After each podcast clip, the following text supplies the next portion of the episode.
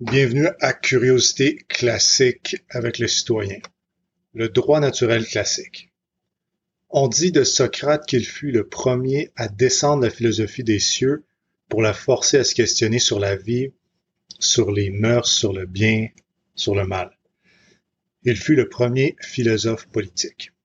La doctrine du droit naturel développée par Socrate, Platon, Aristote, les stoïciens et les premiers penseurs chrétiens, en particulier saint Thomas d'Aquin, est appelé le droit naturel classique.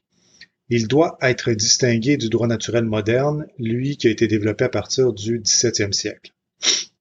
Strauss nous dit que Socrate maintint la distinction entre la nature et la convention.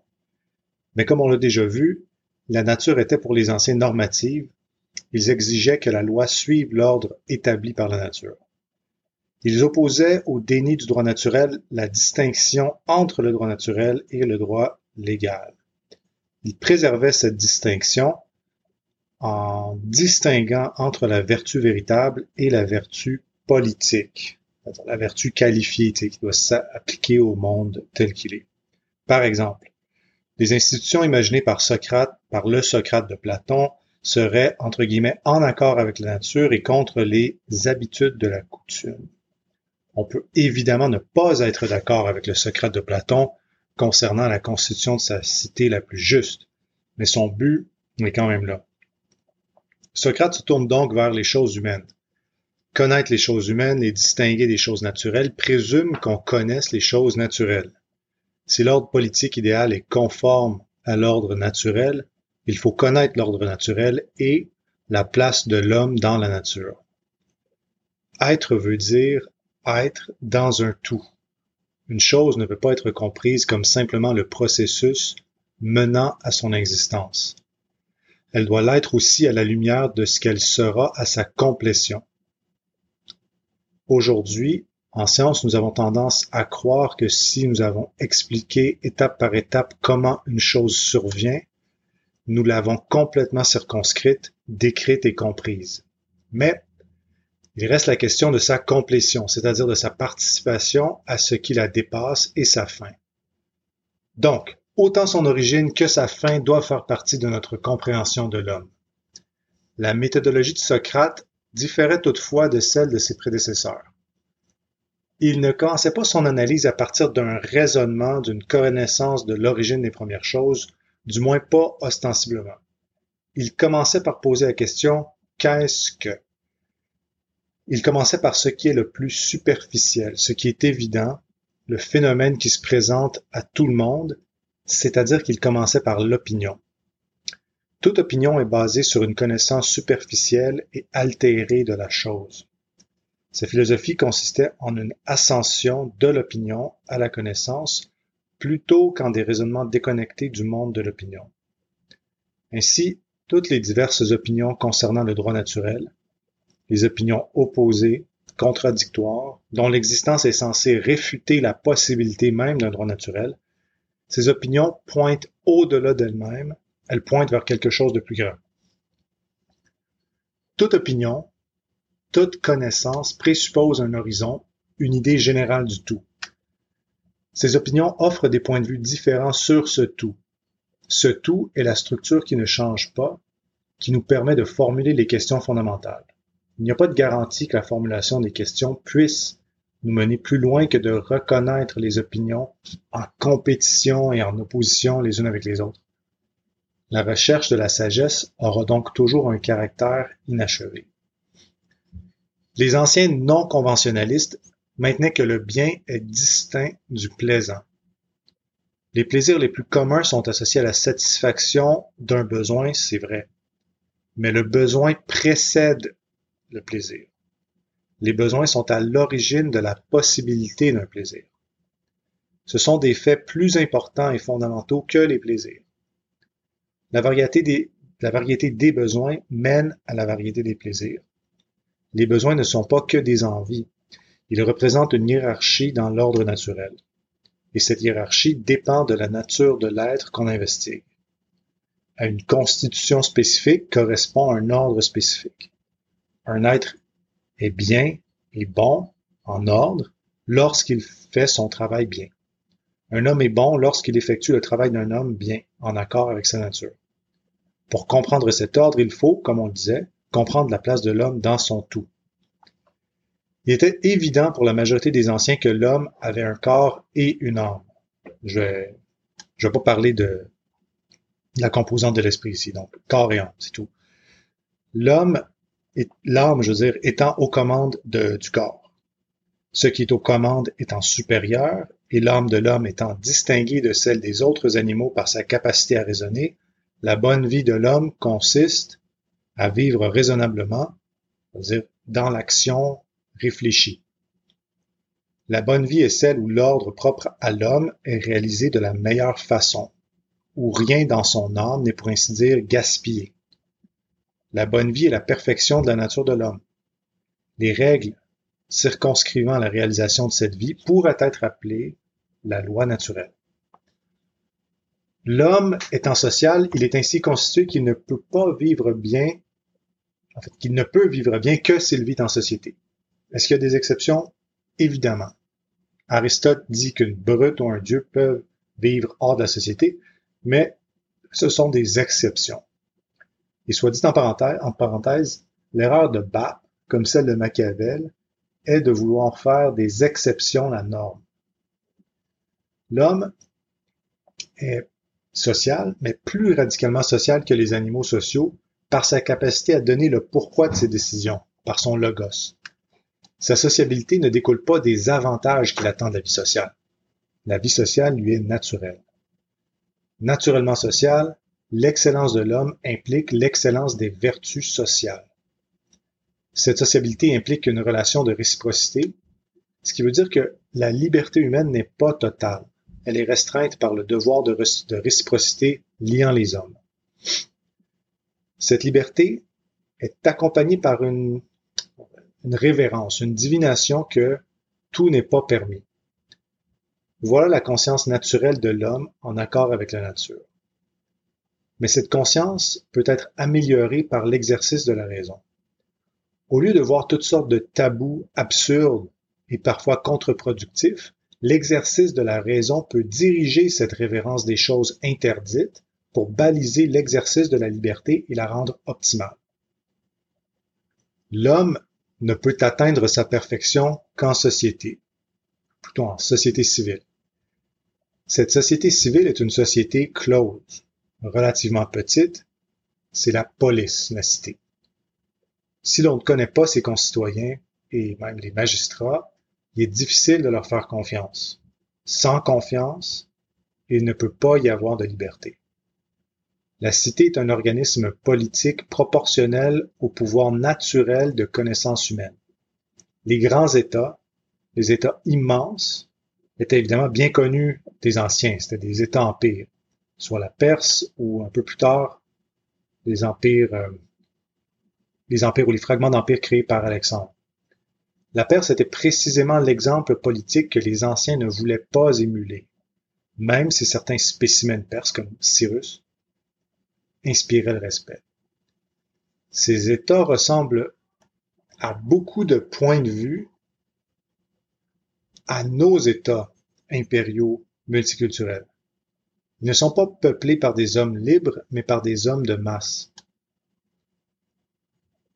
Tout comme le pouvoir de connaissance de l'homme est limité à une, circonférence restreinte, son pouvoir d'aimer l'est aussi. Les limites de la cité devraient coïncider avec les limites de l'amour effectif. Les anciens savaient bien que les conditions permettant l'épanouissement parfait de l'homme ne seraient presque jamais remplies. Le télos de l'homme, sa perfection politique et sociale, serait rarement atteint toute chose précieuse est rare. Dans une société ouverte comme la nôtre, c'est-à-dire une société composée de plusieurs sous-sociétés à des niveaux différents de maturité politique, il est probable que les sociétés inférieures agissent comme des ancres pour les sociétés supérieures. Une société ouverte existera nécessairement à un niveau de civilisation et d'épanouissement inférieur à la meilleure société close la probabilité de trouver une bonne société est donc supérieure s'il existe de multiples sociétés indépendantes et closes. Comme la perfection humaine est plus probable dans une société close, la séparation de l'espèce humaine en sous-groupes, en nations, en cités, est juste selon l'ordre naturel. La distinction n'est pas naturelle dans le sens où les membres d'une société civile sont nécessairement biologiquement différents des autres. Elle l'est dans le sens où les humains vivant dans une société close ont plus de chances d'atteindre leur épanouissement, leur télos, leur théosis immanente. D'ailleurs, ceux qui sont exclus d'une société en tirent le bénéfice de pouvoir former leur propre société close. Nous vivons dans des sociétés immenses, ouvertes et radicalement égalitaires. Une piste de solution à court terme est de s'imposer une vie sociale dans des sous-sociétés closes à la majorité de la population, pas par exclusion officielle, parce que ceci euh, mériterait immédiatement l'intérêt dangereux de l'œil de Sauron, mais parce que la majorité de la population n'est simplement pas intéressée.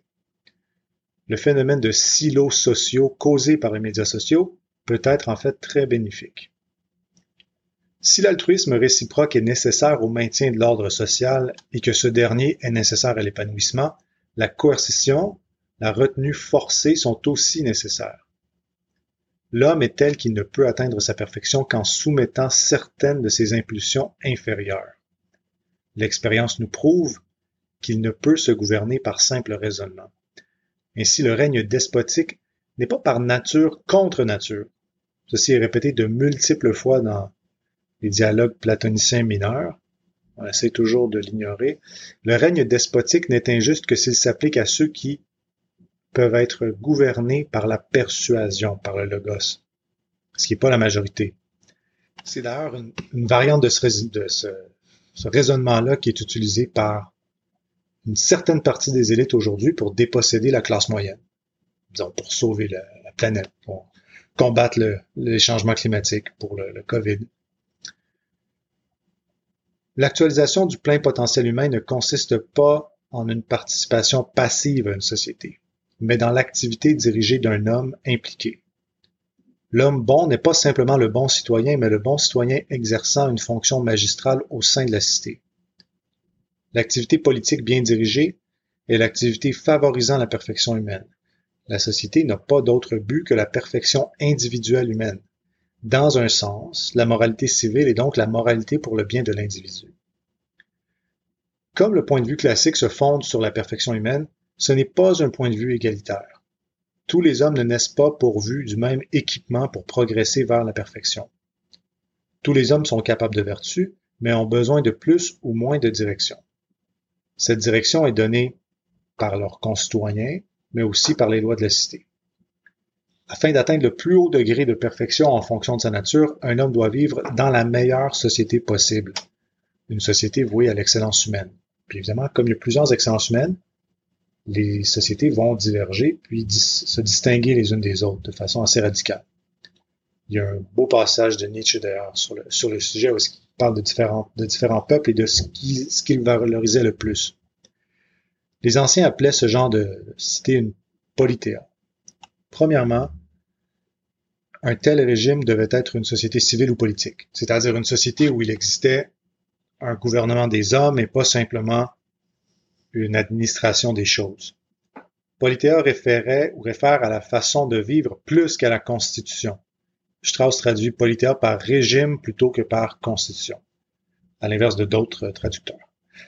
Le caractère, le ton d'une société dépend de ce que cette société considère comme étant le plus respectable, ce qui mérite le plus d'être admiré. Chaque société considère un certain type d'homme comme le type d'homme par excellence, le type normatif. Quand le type par excellence est l'homme commun, l'homme sans qualité, tout doit se justifier devant le tribunal de l'homme commun. Tout ce qui ne peut se justifier devant ce tribunal devient au mieux toléré, sinon suspect. Et ainsi de suite. Pour le régime où le type par excellence est le prêtre, le guerrier, le marchand, etc. Les anciens étaient obsédés par l'idée du régime parce qu'ils reconnaissaient qu'il s'agit du phénomène social le plus fondamental. Nous vivons évidemment sous un régime, mais sous un régime niant être un régime. C'est pourquoi ce concept peut nous paraître parfois si étrange. Les, anciens croyaient aussi qu'il était possible de déterminer quel était le meilleur régime. Le meilleur régime en général, et le meilleur régime dans les circonstances. Dans les circonstances veut simplement dire dans l'actualité du monde euh, géographique, politique et du capital humain qui est disponible à une certaine cité. Le meilleur régime n'était pas seulement désirable, mais possible, selon eux. Possible parce que selon la nature, possible ne veut pas dire probable. Une grande part de l'actualisation du meilleur régime est hors du contrôle de l'homme. Sa réalisation dépend de la chance, de la fortuna que Machiavel voulait tant soumettre à sa volonté. Le meilleur régime n'est possible que dans les conditions les plus favorables. Il n'est juste et légitime que dans ces conditions favorables. Imposer la démocratie à une population déchirée par des tensions raciales et religieuses au bord de la guerre civile est stupide et illégitime. Il n'y a qu'un meilleur régime, mais beaucoup de régimes légitimes. Légitimes selon les circonstances. La distinction entre le meilleur régime et le régime légitime prend racine dans la distinction entre le noble et le juste. Ce qui est noble est juste, mais pas tout ce qui est juste est noble. L'action noble requiert une certaine marge de manœuvre qui n'est pas disponible à ceux qui ont de la misère à même subsister. Un régime imparfait mais légitime offrira des solutions de base aux problèmes les plus urgents d'une société politique, comme la nourriture, la sécurité. Mais ce régime ne sera pas noble. Le meilleur régime est celui où les meilleurs gouvernent. Provisionnellement, disons que c'est une aristocratie, une aristocratie de la sagesse. La sagesse est l'apanage de qui mérite le plus de gouverner. Rendre le gouvernement des sages dépendant d'élections ou vote des sots est évidemment stupide et contre nature. Les sages devraient imposer leur solution aux sots, n'est-ce pas? Mais en fait, non. Cette solution de gouvernement despotique des sages n'est pas possible, nous disent les anciens. Il est impossible pour quelques sages de gouverner par la, par la force la multitude qui est nécessairement plus forte. La multitude doit reconnaître librement la sagesse et lui donner son appui. Voilà une des raisons pourquoi le meilleur régime est improbable. Il est beaucoup plus probable qu'un homme, en utilisant le langage du droit naturel et en se drapant de l'apparence de la sagesse, en attisant les plus bas instincts de la foule, la flattant, etc., persuadera la multitude de son droit de gouverner, menant ainsi à la tyrannie. À cause de ceci, le droit naturel des sages à gouverner doit être remis en question par les sages eux-mêmes pour préserver la cité du risque de la tyrannie. Le problème politique est celui de réconcilier la sagesse et le consentement populaire. Pour les anciens, la meilleure façon d'arriver à une telle réconciliation est qu'un sage établisse un code légal, une constitution, qu'un corps citoyen adopte ensuite. Ce code, comme le code de Solon ou les lois de Lycurgue, serait la manifestation politique et euh, légale de la sagesse. Le gouvernement par les lois prime sur le gouvernement par les hommes. L'administration des lois est laissée à ceux qui ont le plus de chances de les administrer équitablement. Pour les anciens, c'étaient les gentilshommes. Le gentilhomme n'est pas un sage. C'est l'imitation politique du sage.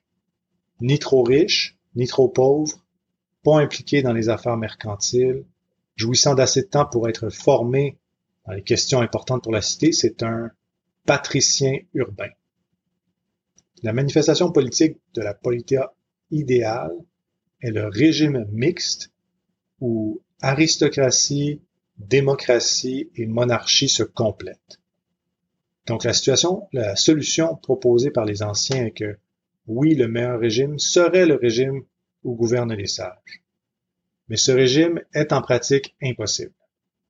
Le meilleur régime en pratique est celui où, gouvernent les gentilshommes, sous les lois d'un sage, tempérés par le démos et le roi dans toute cette section-là, je fais un aparté, dans toute cette section-là, essentiellement, Strauss est en train de reprendre une bonne partie du livre 3 des politiques d'Aristote.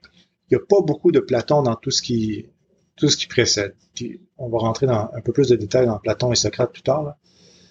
Euh, donc, même si Strauss parle souvent de Socrate, à un certain niveau, il est très aristotélien. Je continue. Ainsi, la doctrine du droit naturel classique, dans sa forme originelle, est identique avec la doctrine du meilleur régime de la politéa. Mais avec le temps, avec la destruction de la cité par Alexandre et sous l'influence de la foi biblique, le meilleur régime devint la cité de Dieu. Sa réalisation devint le résultat de l'action surnaturelle de Dieu. La question du meilleur régime dans ce monde perd un peu de son importance. La loi naturelle devient, indépendante du meilleur régime qui le dépasse complètement. C'est ce droit naturel modifié qui a exercé la plus grande influence sur la pensée occidentale depuis le début de l'ère chrétienne, jusqu'à ce qu'elle soit renversée par le droit naturel moderne. Surprenamment, ce développement, la dépréciation de la cité de l'homme, est un peu anticipé par les philosophes de l'époque classique. La vie politique, qui permet l'excellence morale de l'homme, était évidemment extrêmement importante, comme je viens de le dire, mais il y a une autre facette de la vie qui était encore plus importante et c'était la vie philosophique, qui dépend de l'existence de la cité, mais qui la dépasse complètement. Donc, pour constater ça, on va maintenant discuter de deux types de droits naturels classiques. La description qui précédait est une description très plus générale et plus alignée avec la, la philosophie d'Aristote, mais maintenant, on va rentrer un peu plus euh, avec un peu plus de précision sur le droit naturel socrato-platonicien et aristotélien après. Donc, premièrement, Socrate et Platon. Il y a un conflit entre les deux opinions courantes concernant la justice. Le juste est ce qui est bon et la justice consiste à donner à chacun son dû. Ce qui est dû est défini par la loi, mais la loi peut être mauvaise. Ainsi, pour être bonne, la justice doit être indépendante de la loi. La justice sera donc d'agir pour le bénéfice d'autrui. Mais ce n'est pas tout le monde qui connaît le bénéfice d'autrui. Cela étant le cas, il ne peut y avoir de justice que dans une société où les hommes sages et justes ont le contrôle absolu. Comme les sages ont le contrôle absolu, il n'y a pas de propriété privée. Tout usage est pour une fin prescrite par la justice. À chacun est assigné une fonction qu'il peut bien réaliser. Donc, de chacun selon sa capacité, à, à chacun selon son mérite.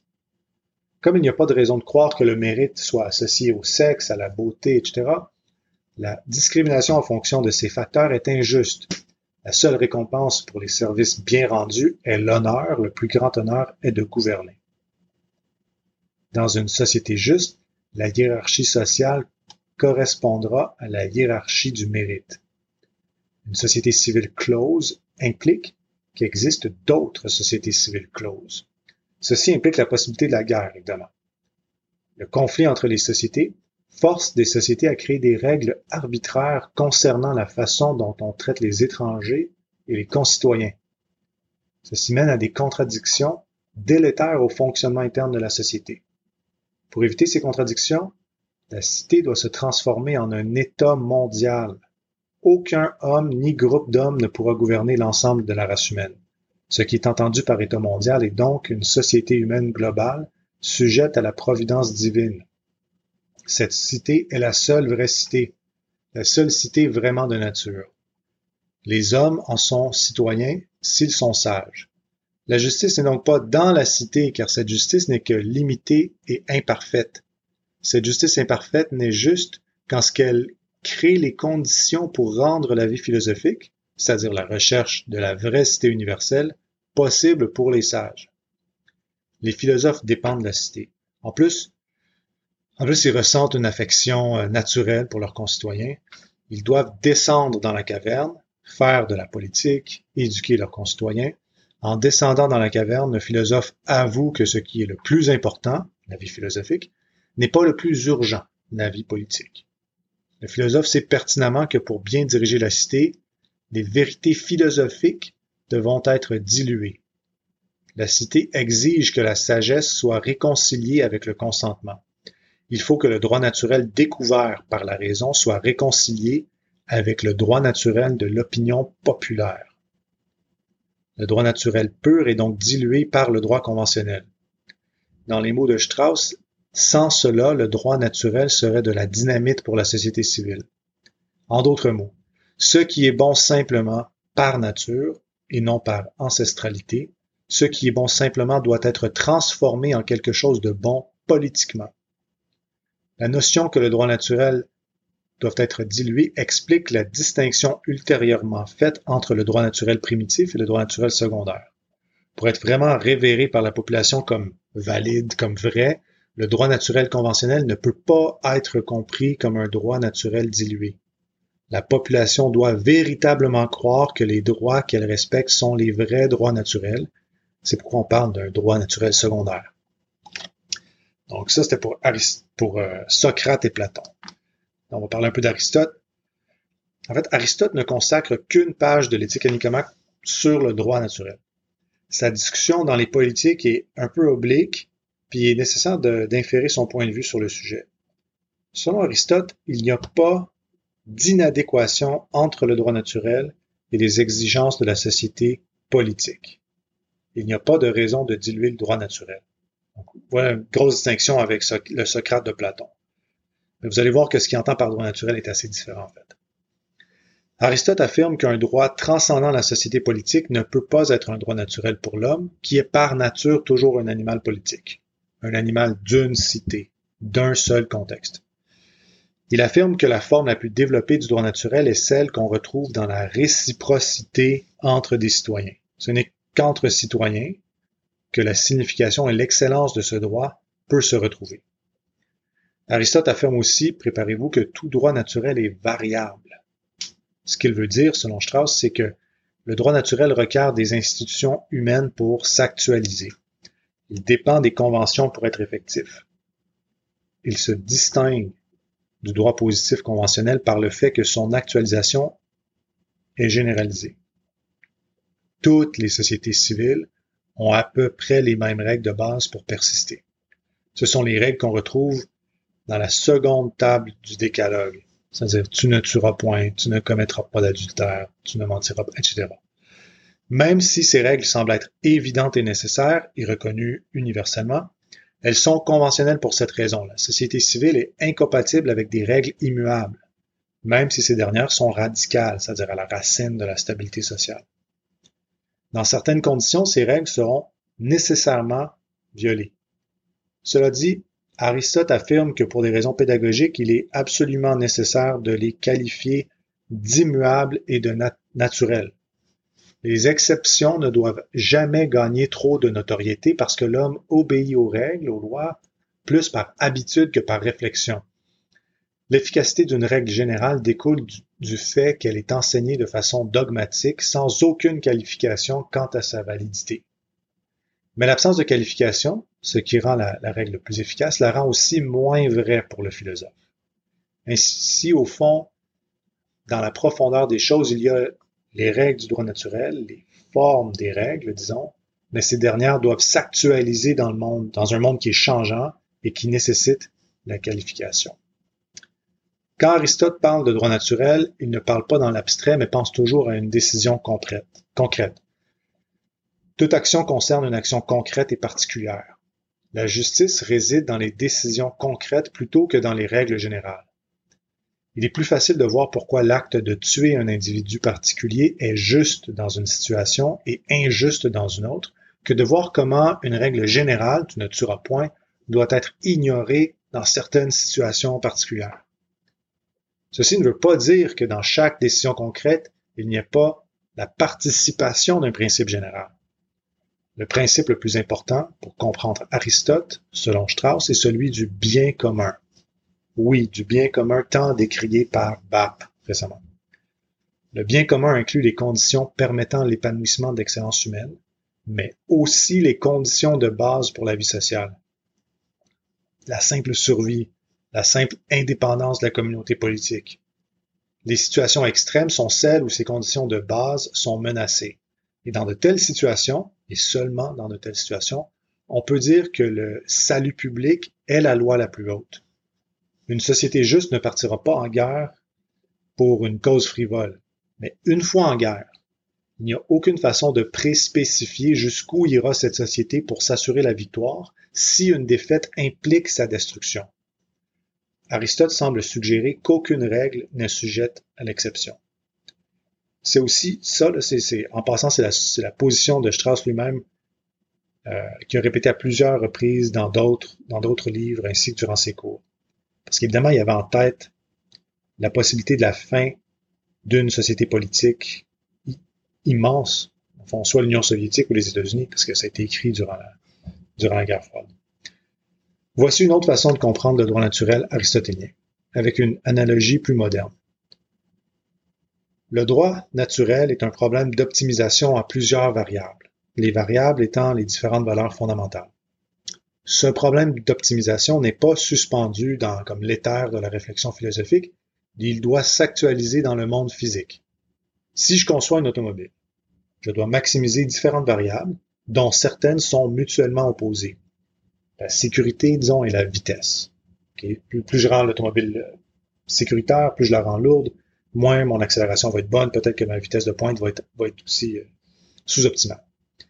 Voilà pourquoi aucune valeur et vertu n'est épargnée par les exceptions. Ainsi, dans une situation de danger extrême, la sécurité publique devient la loi la plus importante. C'est pour cette variable qu'il faut optimiser le système. Mais dans une situation plus habituelle, ce serait une autre valeur. Aristote avait noté qu'il n'est pas possible de préspécifier quelles valeurs seront à optimiser parce que le monde est changeant et que ce qu'on cherche à optimiser, c'est l'adéquation entre l'acteur, donc ici la cité, et son environnement. Afin d'arriver à cette optimisation, il faut comprendre ce qui est pertinent à une situation particulière. Il n'y a pas de règles préspécifiables concernant la pertinence, seulement des règles permettant de maximiser la réalisation de la pertinence. Ça, c'est un sujet extrêmement important et fascinant. Je vous encourage à aller voir le travail que John Verveek fait sur ce qu'il appelle la réalisation de la pertinence. Donc, ce qui ne peut pas être décidé d'avance devra l'être au moment critique par les hommes les plus compétents, les plus consensueux, les plus sages. On ne pourra qualifier leur réponse de bonne qu'après coup, rétrospectivement. Machiavel, au contraire d'Aristote, s'oriente en fonction des situations extrêmes. C'est pourquoi il se trouve à nier le droit naturel. L'homme d'État aristotélien, lui, s'oriente en fonction du monde optimal, normal, alors que Machiavel se concentre sur le moment d'exception. Donc, pour résumer, il y a une hiérarchie de fin, mais pas de règles d'action valide universellement. Ce qui est urgent prime parfois sur ce qui est supérieur. Donc, on a fait le tour du droit naturel classique dans au moins deux de ces itérations. J'ai pas parlé de Thomas d'Aquin. Si ça vous intéresse, il y a à peu près une page et demie sur Saint Thomas d'Aquin sur comment et sur comment la, révélation euh, biblique est venue un peu changer la relation des philosophes avec le, avec le concept de droit naturel. Le droit naturel, disons, aristotélien slash de saint Thomas d'Aquin a ensuite primé pendant une longue période de temps, jusqu'à la, jusqu'au 17e, 18e siècle, où il a été remis en question pour différentes raisons. Puis ça va être le sujet du prochain épisode.